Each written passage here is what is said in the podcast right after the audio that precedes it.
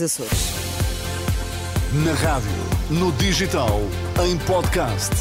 Música para sentir, informação para decidir.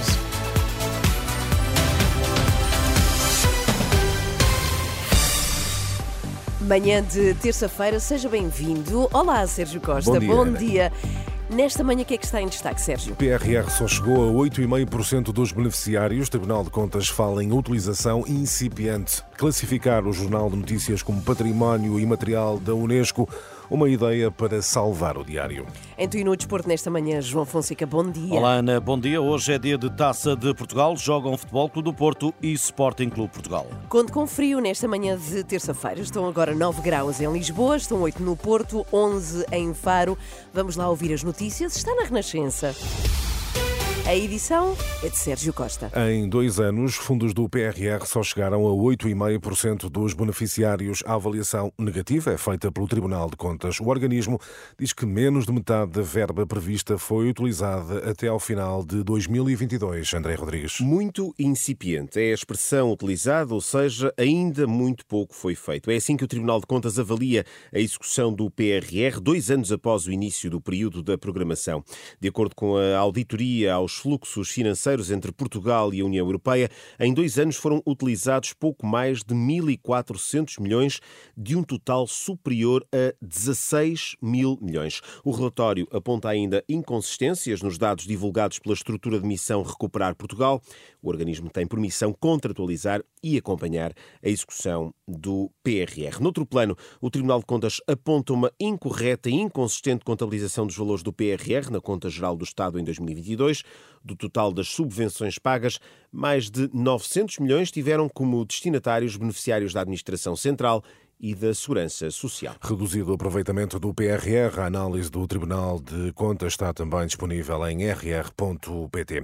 E Bruxelas já terá confirmado que Portugal perde fundos se o TGV não avançar já em janeiro, de acordo com o Jornal de Negócios.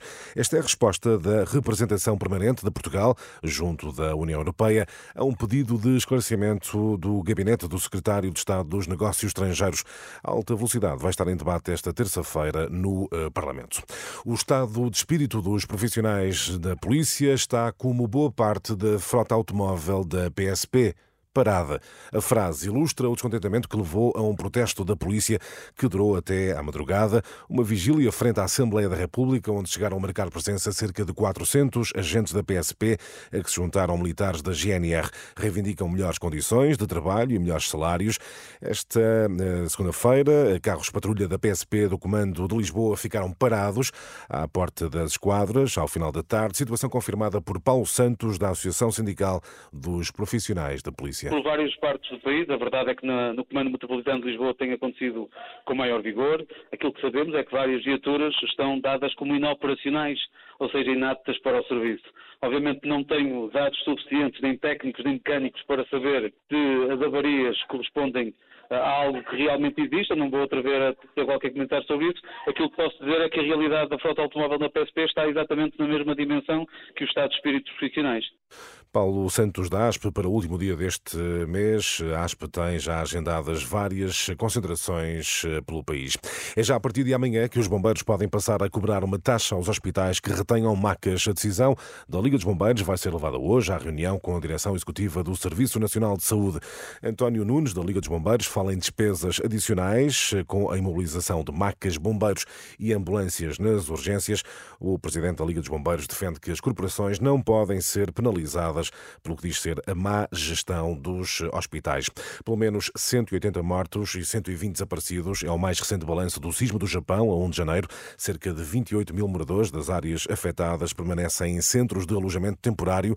Os maiores danos verificam-se na província de Ishikawa, onde mais de 250 habitações foram eh, destruídas neste tremor de terra do início eh, do ano.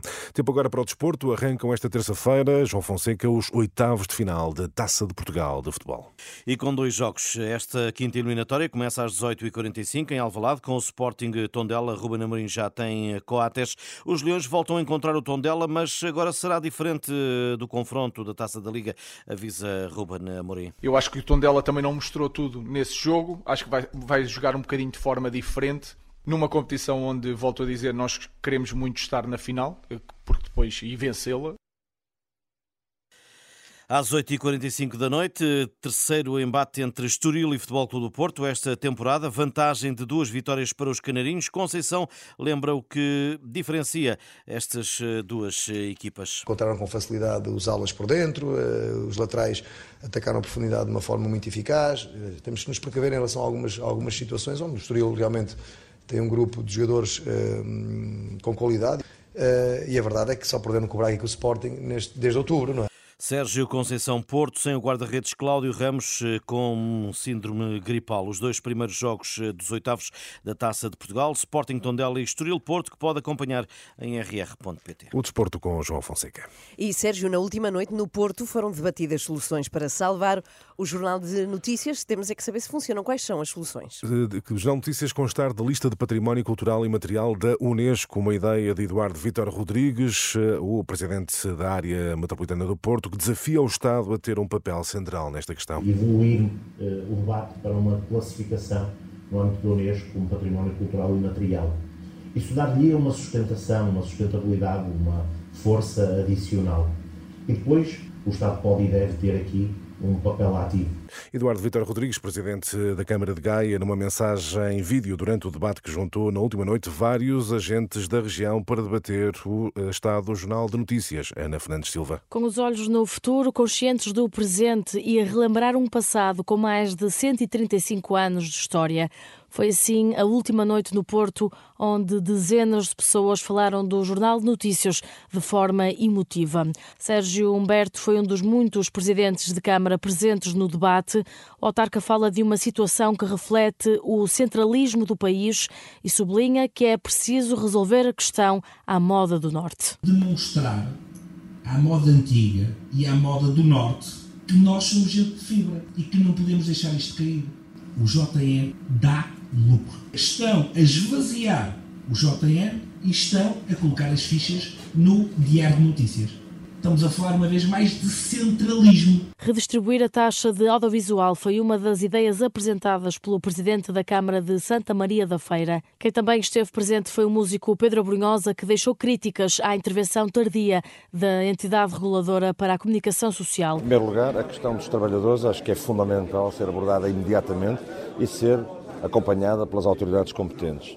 Em segundo lugar, esta opacidade do grupo, eu acho que aí é a ERC que esteve mal, já deveria ter agido. Uma opinião partilhada pela diretora do Jornal de Notícias, Inês Cardoso espera que este seja um momento de viragem para fazer a reflexão sobre o serviço que o jornalismo presta à sociedade. Ana Fernandes Silva e ideias para salvar o Jornal de Notícias, que faz parte da Global Media. Recordo que o programa de rescisões neste grupo de comunicação social termina uh, amanhã, dia para o qual está prevista uma greve geral dos trabalhadores de todos os órgãos de comunicação desse grupo, JN, DN, TSF e também o jogo. Vamos, claro, acompanhar a situação da Global Media. Pois com certeza claro que, sim. sim. Até Muito já, Sérgio.